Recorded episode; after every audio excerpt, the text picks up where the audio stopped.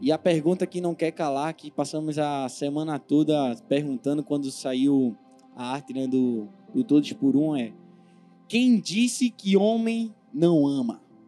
Pergunta para a pessoa que está do seu lado aí: Você ama com o amor de Cristo? Pergunta para outro que você ainda não viu, ainda hoje, pergunta: Você ama com o amor de Cristo?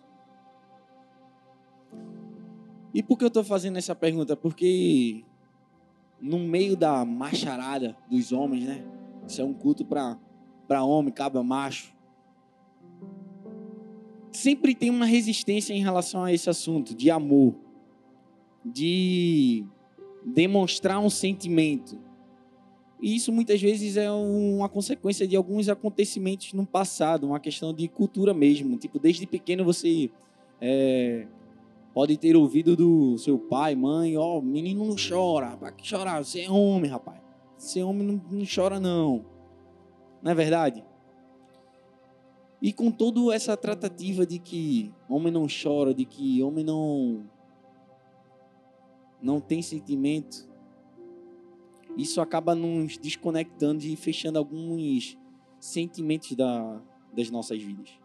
E hoje nós vamos aprender com um homem um homem que ele tinha um título de filho do trovão.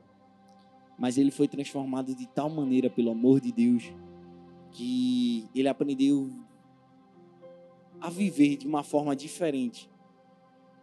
E ele é conhecido como um apóstolo do amor. João. Em Marcos 3, 16 a 17, diz assim: A Simão, a quem pus o nome de Pedro, e a Tiago, filho de Zebedeu, e a João, irmão de Tiago, ao quais pôs o nome de Bonés, que significa filhos do trovão. Quem aqui tem algum apelido que não tem nada a ver com você? Alguém tem um apelido aqui que não tem nada a ver com você? Que você acha assim, esse apelido não tem nada a ver comigo? Não, eu acredito que ninguém. Sabe por quê? Porque um apelido sempre vai demonstrar uma característica, seja ela de comportamento, física, não é verdade? Chama, e aí, gordinho, por quê? Não é porque ele é magro. Pode chamar até de gordinho para tirar onda com ele, porque ele é magro, mas sempre está relacionado a uma característica da nossa vida. E era assim com os discípulos de Jesus. Tiago e João, eles eram conhecidos como filhos do trovão.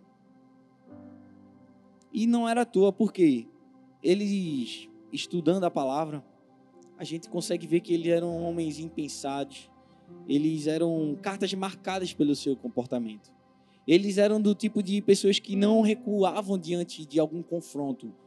Eles praticamente iam procurar, eles procuravam alguns. Eles eram marcados pelos seus comportamentos.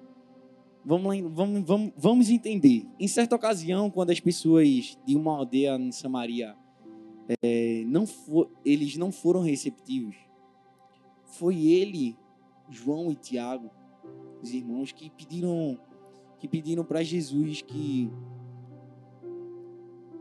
Jesus, vamos derramar fogo sobre esse povo. Ou seja, eles mostraram um pouco de intolerância impiedade. E por causa de, de algumas características dessas, algum comportamento desse, eles eram chamados de filhos do trovão.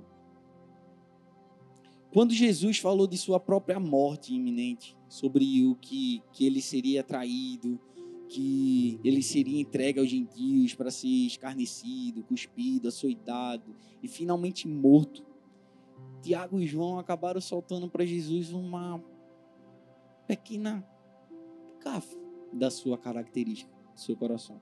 Eles disseram assim: Mestre, queremos que nos faça o que vamos te pedir. Permite que na tua glória nos assentemos à tua direita e outro à tua esquerda. Gente, Jesus tinha acabado de falar que ia morrer, que ia ser açoitado, ia ser castigado, ia sofrer. E praticamente eles estavam dizendo assim: Ó, Jesus, eu posso ficar com a glória? Posso carregar contigo? Ou seja, é como se a pessoa estivesse dando um diagnóstico de morte, eu vou morrer tal dia. E a pessoa que está escutando diz assim: Poxa, mas posso ficar com o carro? Posso ficar com a casa?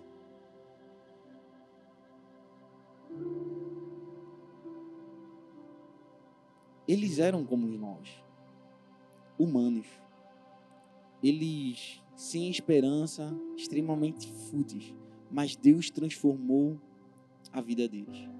Em três anos de convívio com Jesus, Jesus foi moldando, ensinando com amor. E no final das suas vidas, hoje a gente conhece Paulo como um apóstolo do amor.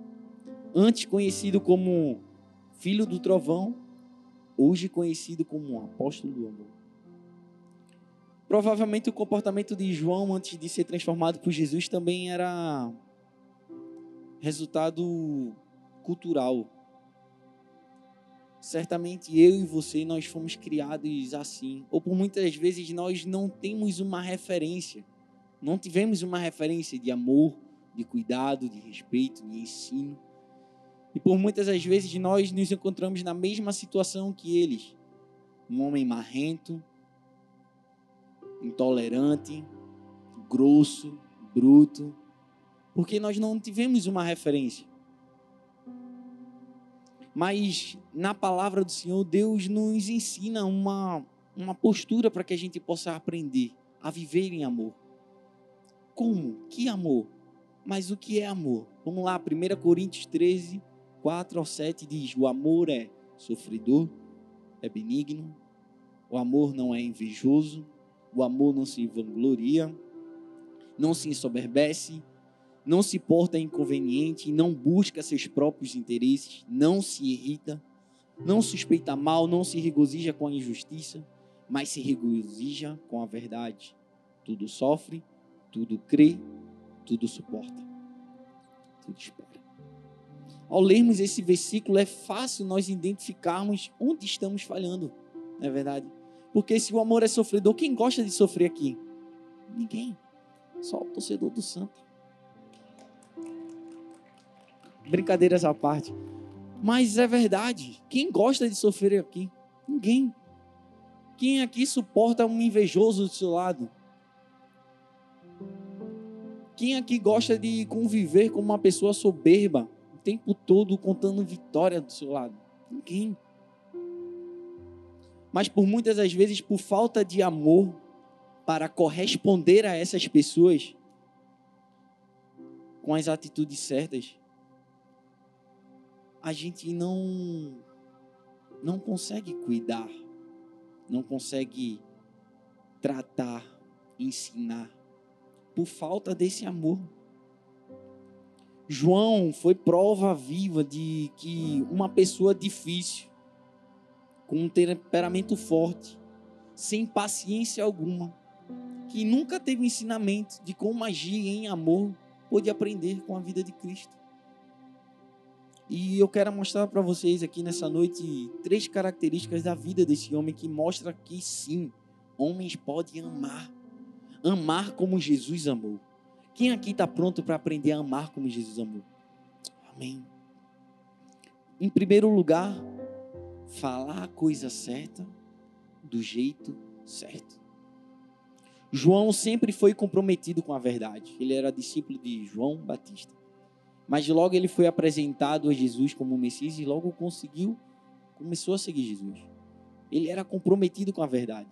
Porque quando João Batista mostrou, ó, oh, esse aqui é o Messias, ele se comprometeu e seguiu. E no capítulo 9 de Marcos nós podemos ver o quanto João tinha zelo pela verdade, com, com, como ele tinha cuidado, mas ele era desprovido de amor. Diz lá em Marcos 9, 38 40, diz assim: Mestre, disse João, vimos um homem expulsando demônios em teu nome e procuramos impedi-lo, porque ele não era um dos nossos. Não o impeçam, disse Jesus. Ninguém que faça um milagre em meu nome pode falar mal de mim. Logo em seguida, pois quem não é contra mim não está a nosso favor. E nós não somos muito diferentes de João, não. Por muitas das vezes nós temos a razão da situação. estamos com a verdade, mas falta amor e compaixão pelo próximo e nós acabamos machucando. Vou dar um exemplo em casa. Não sei se no relacionamento de vocês é ao contrário, mas na minha casa, minha mulher tem sempre razão. Isso eu já tive, já tive conclusão. Mesmo eu tendo razão, a razão é dela.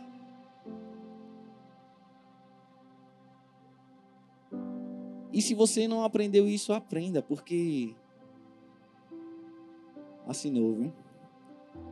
Mandou um áudio dizendo, confirmou para eu poder para eu poder estar aqui. Gente, nós precisamos falar a coisa certa, mas do jeito certo. Não adianta eu ter razão da situação na minha casa com minha esposa e ser arrogante, grosso, bruto.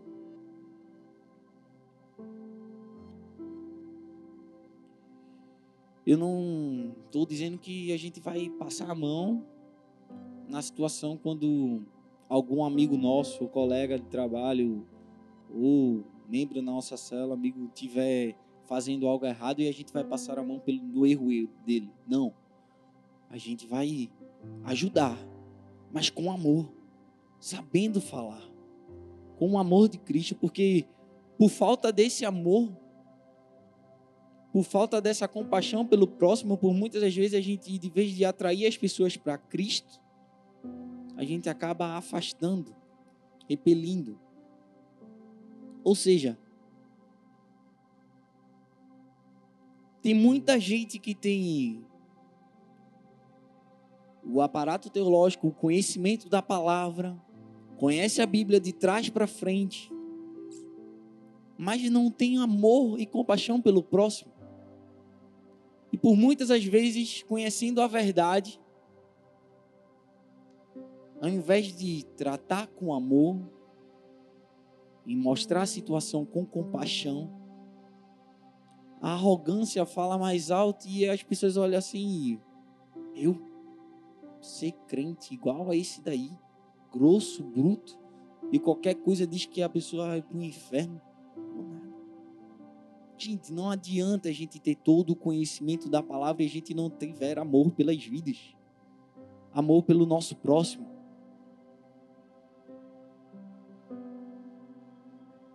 Em Lucas 9, 46 ao 50, diz assim: Começou uma discussão entre os discípulos acerca de qual seria, qual deles seria o maior.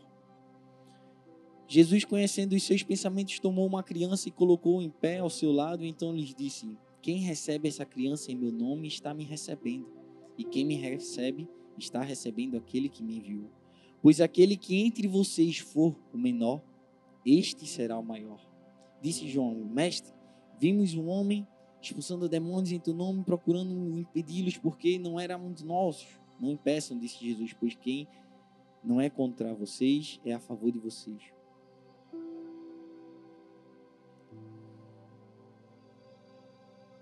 Não porque tentamos demonstrar o quanto sabemos da palavra que a gente vai conseguir demonstrar o amor de Cristo, mas como nós vivemos não vai, como eu falei, não vai adiantar eu ter todo o conhecimento da palavra e não viver, não viver Cristo aqui na terra. Se as pessoas não estiverem vendo Cristo na minha vida, algo está errado. Se minha família não estiver vendo Cristo em minha vida, algo está errado. Meus filhos, minha esposa, pai, mãe, se não estiver vendo Cristo minha vida, algo está errado. Conhecer a verdade é defendê-la com amor. Como cristão, essa é a nossa missão de vida. Buscar ser sempre a semelhança de Cristo. Com a perfeita expressão de verdade, a perfeita expressão de amor, porque Ele é o nosso modelo. Cristo é o nosso modelo. E a segunda característica para amar como Jesus amou é saber que o amor exige sacrifício. Como falei, minha casa, mesmo eu tendo razão, a razão é da minha esposa. Mas você já percebeu que é natural do ser humano fugir de uma situação onde ele sabe que vai ter dificuldade? Quer um exemplo claro? A quebra de braço. Nosso querido aqui, ele escolheu fugir das. Tentar equilibrar, ele está tá tentando equilibrar. Mas você já parou para perceber que quando a gente sabe que vai passar por uma dificuldade ou uma situação, a gente tenta fugir para não passar por ela?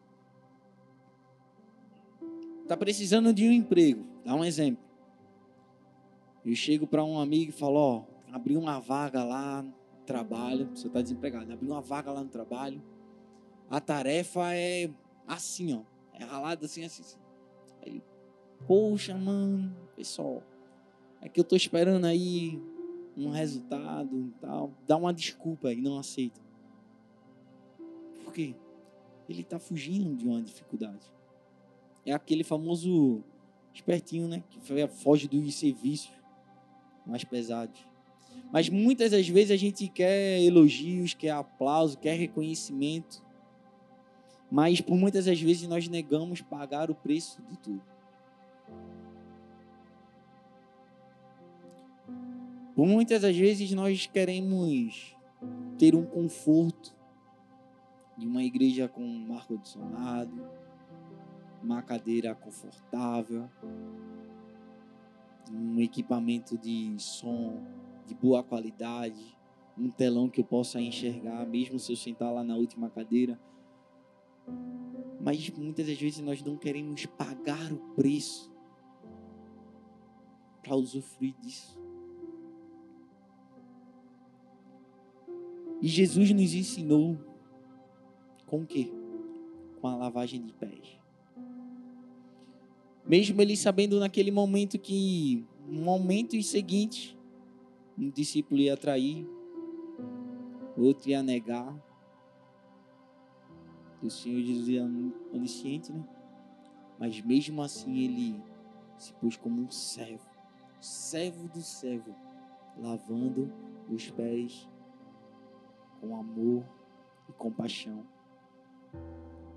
Eu fico imaginando Jesus lavando o pé de Judas, lavando e olhando assim, é filho, eu sei, mas eu te amo. Esse foi o gesto que Jesus fez.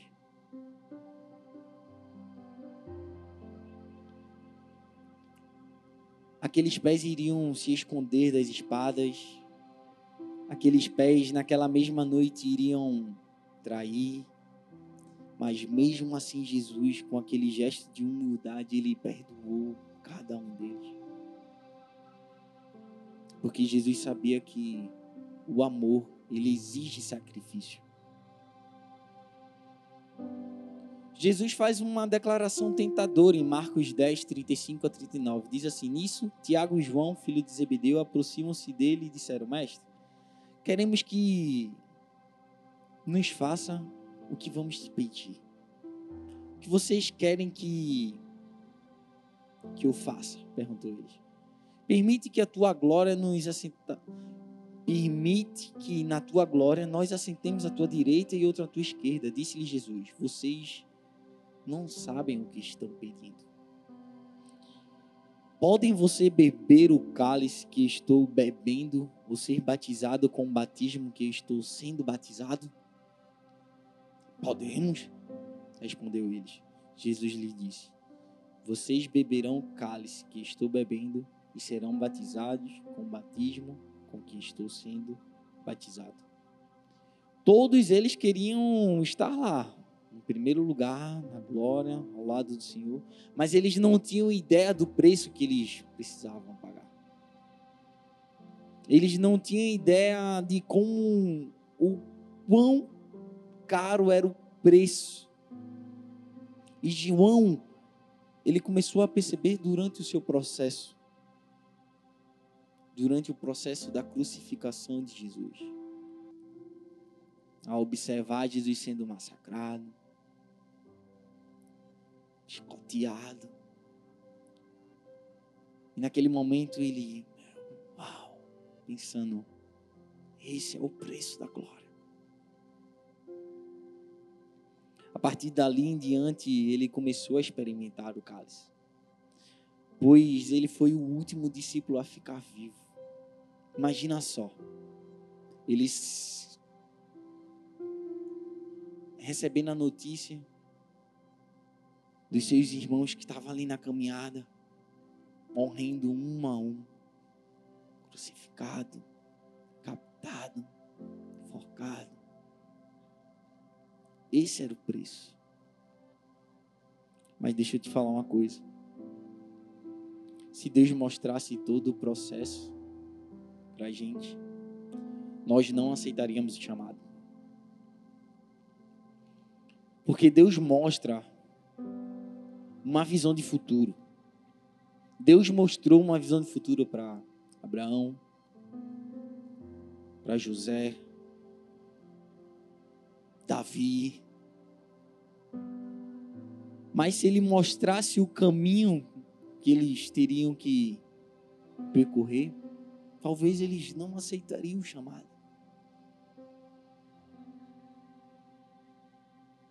Por isso nós precisamos ter fé e acreditar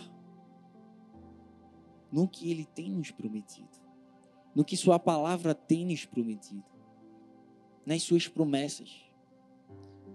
Fé, fé para aceitar, fé para permanecer, fé para continuar. E em terceiro lugar, nós precisamos entender o valor da humildade. Porque amar como Jesus amou nos leva a ter uma mentalidade de servo. Sedente para servir, ajudar, amar, cuidar. Porque foi isso que Jesus nos, nos ensinou. Porque nós podemos sim ter ambição e ter coisas grandes no nosso dia a dia. Alcançar posições maiores. Governar aqui na terra. Mas isso não é motivo para a gente pisar no nosso irmão do lado. Colocar para trás um companheiro de trabalho, puxar o tapete, falar mal, inventar uma mentira. Porque se a gente não tiver um equilíbrio com a humildade, nós acabamos nos tornando pessoas egoístas, só pensam em, em nós mesmos. Nós devemos sempre lembrar que a maior impressão e duradoura que Jesus deixou foi de humildade. Foi de servir com amor. E a ambição que em ter aquilo tudo que que nosso eu deseja leva à morte. O exemplo de Judas. A ambição de ter o que ele desejava, seu coração levou à morte. E você não será menos homem por estar servindo, por estar lavando um banheiro por estar lavando um prato para sua esposa. Você não vai ser menos homem por estar dobrando a roupa, passando. Por estar ajudando a cuidar do menino, trocar a fralda. Você não vai ser menos homem por estar passando pano na casa, varrendo.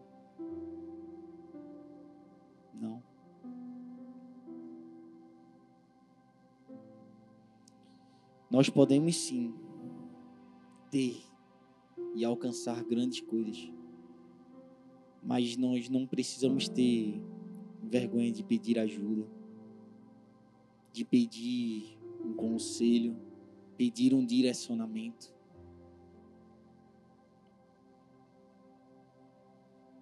Olha para essa pessoa que está aí do seu lado, esse varão aí, diz aí, ó, seja humilde.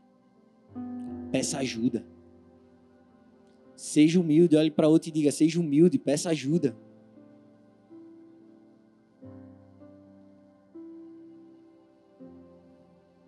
Quem vive em célula vai entender o que eu vou falar aqui.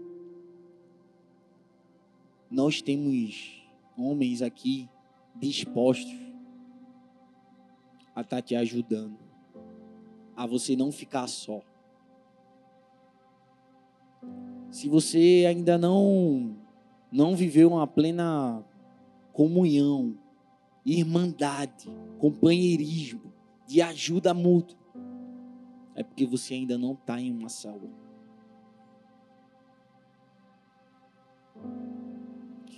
No maravilhoso mundo ideal, todos os casais se amam apaixonadamente. Fidelidade e cumplicidade são a base desse amor.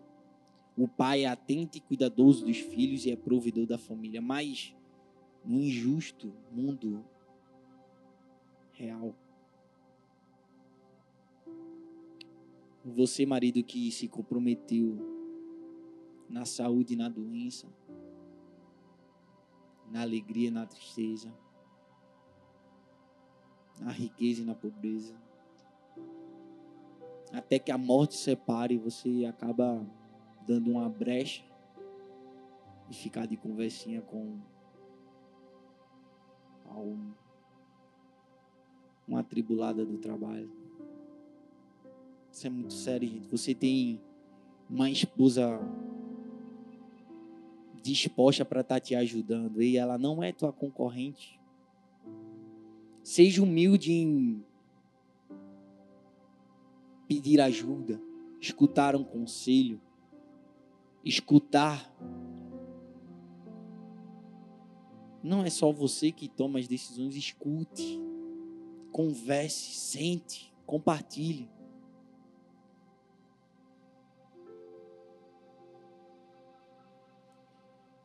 Nós precisamos aceitar que a nossa vida não é perfeita e que vamos passar sim por dificuldades mas nós não podemos omitir que nós precisamos de ajuda.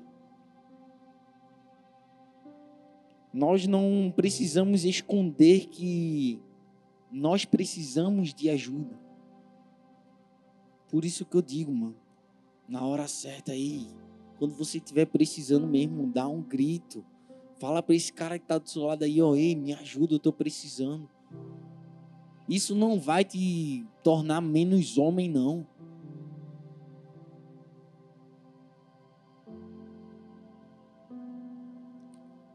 contar uma ilustração aqui para você.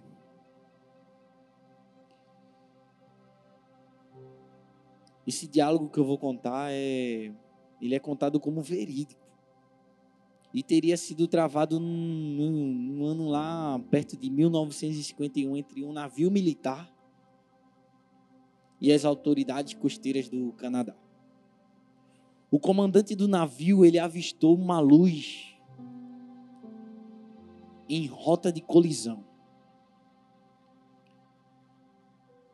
E ele solicitou, por favor, alterar seu curso 15 graus para o norte para evitar colisão com nossa embarcação. Os canadenses responderam: de pronto. Recomendamos mudar o seu curso 15 graus para o sul. E o comandante do navio ficou mordido, indignado. Ei, nós somos um navio militar. Repito, mude seu curso. Mude seu curso a 15 graus. Novamente a resposta. Recomendamos mudar o seu curso 15 graus para o sul para evitar colisão.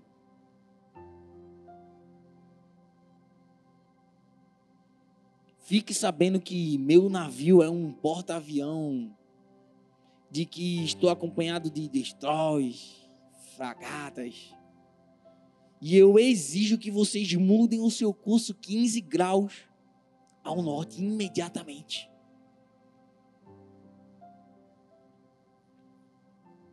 E o canadense, calmamente, ele respondeu: Isso é impossível, senhor. Nós somos um farol. Estamos num ruxido. Depois de um breve silêncio. Breve silêncio, constrangedor, acredito. o canadense respondeu: Recomendamos para o senhor mudar seu curso, curso 15 graus para o sul. Ei, você chegou aqui para entender que Deus não muda certas situações na sua vida porque Ele quer te mudar. Ele quer tratar teu coração.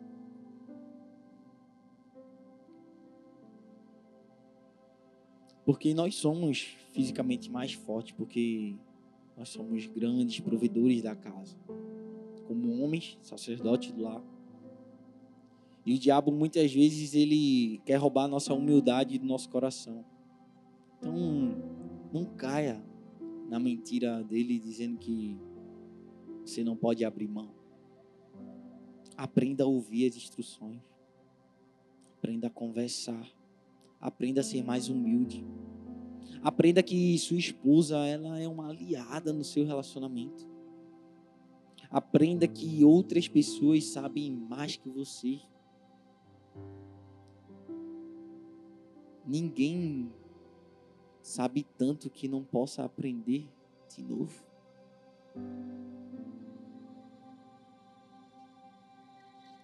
E isso é uma prova de que reconhecer que precisamos dos outros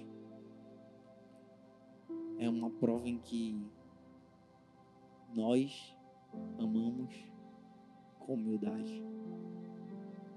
E para a gente concluir, Jesus foi exemplo vivo disso. E a gente pode hoje tornar o nosso mundo real no mundo ideal, através das nossas escolhas. Através da nossa parceria, do nosso altruísmo, nosso companheirismo, nossa gentileza. Hum, com nossa compaixão, nós podemos reinar esse mundo com todas essas características de amor que nós aprendemos com Jesus. Da mesma forma que João, em três anos, aprendeu andando lado a lado com Jesus. Nós temos essa oportunidade também. Nós temos anos de amor e exemplo a nossa palavra, na Bíblia, nosso manual, nosso guia. Porém, para isso acontecer, nós precisamos nos achegarmos a Cristo. Fica de pé no seu lugar nós precisamos pedir para que Ele realmente entre na nossa vida e governe. Porque o seu governo começou com amor, humildade. E com isso ele arrastou multidões. Como nós vamos ganhar nossa família, amigos, se nós não demonstramos o amor de Cristo. Nessa noite, vocês, homens aqui, estão sendo convocados a aprender com Cristo, a viver em amor, a expressar amor com paciência, humildade, tendo a certeza de que vai valer a pena. Nós vamos entoar uma canção e nesse momento você vai colocar a mão no seu coração e aí no seu lugar você vai fazer um compromisso com Cristo, com Deus, de não sair da mesma forma que você entrou aqui. Fecha seus olhos, não olha mais para mim. Olha agora para o teu interior e vê para onde precisa ser mudado, precisa ser moldado. Aonde o amor de Cristo precisa invadir, em qual área da sua vida precisa ser restaurada. Vai, faz essa oração aí. Esse é seu momento.